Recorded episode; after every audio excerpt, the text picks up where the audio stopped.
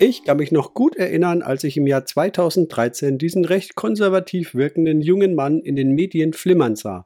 Ein ehemaliger US-Geheimdienstmitarbeiter hat ausgepackt und ans Tageslicht gebracht, was keiner zuvor für wahr gehalten hätte. Ja, wo man Leuten, die darüber spekulierten, einen Aluhut auf den Kopf setzen wollte. Acker Fletchers Visionen waren das die, die sich etwas zusammenspinnen. Mitnichten. Mein Name ist Michael Krümpel und du hörst meinen Tech-Podcast. Am 6. Juni 2013 erschütterten die Enthüllungen von Edward Snowden die Welt, als er Geheimdokumente über weitreichende Überwachungsprogramme der US-amerikanischen Regierung veröffentlichte.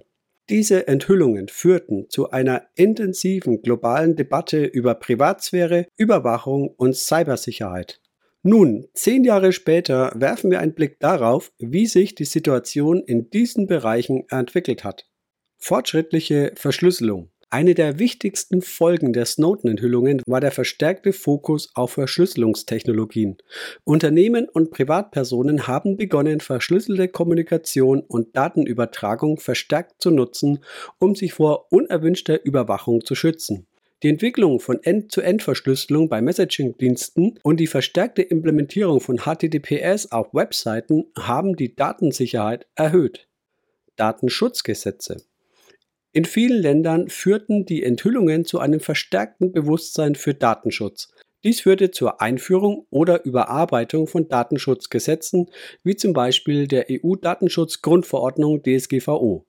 Diese Gesetze zielen darauf ab, den Schutz personenbezogener Daten zu stärken und Unternehmen dazu zu verpflichten, transparenter über die Datenverarbeitungspraktiken zu informieren.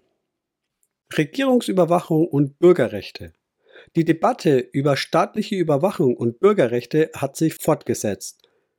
Einige Länder haben Maßnahmen ergriffen, um die Überwachung einzuschränken und den Datenschutz zu stärken. In anderen Ländern jedoch wurden die Überwachungsprogramme ausgebaut oder neue Gesetze erlassen, die staatlichen Stellen weitreichende Befugnisse zur Überwachung einräumen. Dies hat zu anhaltenden Kontroversen über die richtige Balance zwischen Sicherheit und Privatsphäre geführt. Technologische Entwicklungen.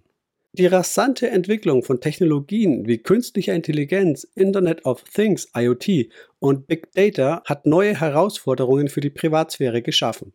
Smarte Geräte sammeln umfangreiche Daten über Nutzer, was zu Bedenken hinsichtlich des Missbrauchs und der Sicherheit dieser Informationen führt. Gleichzeitig bieten diese Technologien auch Möglichkeiten zur Stärkung der Cybersicherheit, indem sie fortschrittliche Sicherheitslösungen ermöglichen. Täglich grüßt das Murmeltier. Sicher hat jeder seine eigene Erfahrung damit gesammelt. Die Frage ist nun, was haben wir daraus gemacht? Wo stehen wir heute? Was wurde aus Prism und Co? Wurde der Stecker gezogen? Wurde die Überwachung heruntergefahren oder vielleicht sogar noch intensiviert? Wie gehen wir heute mit sozialen Medien wie Facebook, Instagram, WhatsApp, Twitter bzw. X, TikTok und Co um? Können unsere privaten Daten über Betriebssysteme wie Windows, macOS, Android oder iOS abgesaugt werden? Ist Big Brother noch auf Empfang oder leben wir in Orwells Jahr 1984?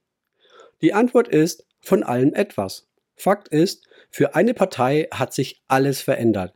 Für den Mann, der alles aufgab und vermutlich alles verlor, bis auf seine Würde und Selbstachtung.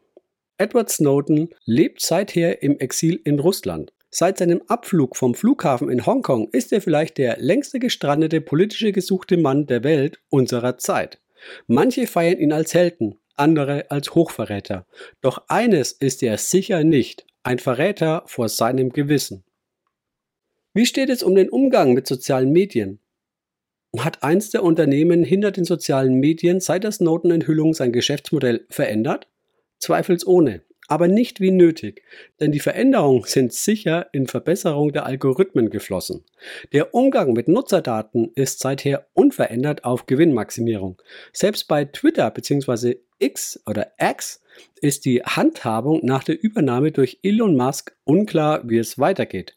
Zwar wurden viele zuvor kostenlose Tools entweder gestrichen oder durch kostenpflichtige Alternativen ersetzt. Doch durch das Bezahlen dafür ist man in diesem Netzwerk vermutlich noch immer nicht nur Kunde, sondern auch Produkt. Ansonsten arbeiten Google, Facebook, Meta, Instagram, TikTok, Twitter, LinkedIn und Co unverändert weiter. Das Geschäftsmodell ist die Analyse und Auswertung des Nutzerverhaltens, um die im Netzwerk verbrachte Zeit an den höchstbietenden Werbetreibenden zu verkaufen bzw. die Advertisings. Was hat Snowden also erreicht? Auf der fachlichen Ebene sehr viel, aber auf einer breiten Ebene erschreckend wenig. Meta, Alphabet und Co. sind weiterhin Goldquellen und können von Quartal zu Quartal mit guten Zahlen punkten. Was hat Snowden nicht erreicht? Ein breites Umdenken in der Tech-Branche sowie auch auf Ebene der Nutzer. Es geht heiter weiter. Alle nutzen WhatsApp, Snapchat und Co. Betriebssysteme wie Windows und macOS sind weiterhin dominant am Markt. Linux hat trotz Transparenz und Quelloffenheit nicht die breite Masse überzeugen können. Was lässt sich resümieren? In den zehn Jahren seit den Snowden-Enthüllungen hat sich viel verändert. Die Sensibilisierung für Privatsphäre und Cybersicherheit hat schon zugenommen, was zu Verbesserungen in der Verschlüsselungstechnologie und Datenschutzgesetzen geführt hat. Die Debatte über staatliche Überwachung und Bürgerrechte bleibt jedoch bestehen, da Länder unterschiedliche Ansätze verfolgen. Technologische Fortschritte bieten Chancen und Herausforderungen gleichermaßen, während die Gesellschaft weiterhin nach der richtigen Balance zwischen Sicherheit und Privatsphäre sucht. Und im Hinblick auf den Umgang mit den persönlichen Daten steht es allen von uns frei, den einen oder anderen Dienst zu nutzen oder das Konto beim einen oder anderen Dienst zu löschen. Markttaugliche Alternativen stehen bereit. Es liegt also an dir. Das war die heutige Podcast-Folge. Wenn deine Podcast-Plattform Bewertungen anbietet, dann freue ich mich über eine 5-Sterne-Bewertung. Vielen Dank für die freundliche Aufmerksamkeit und bis zur nächsten Ausgabe. Ciao!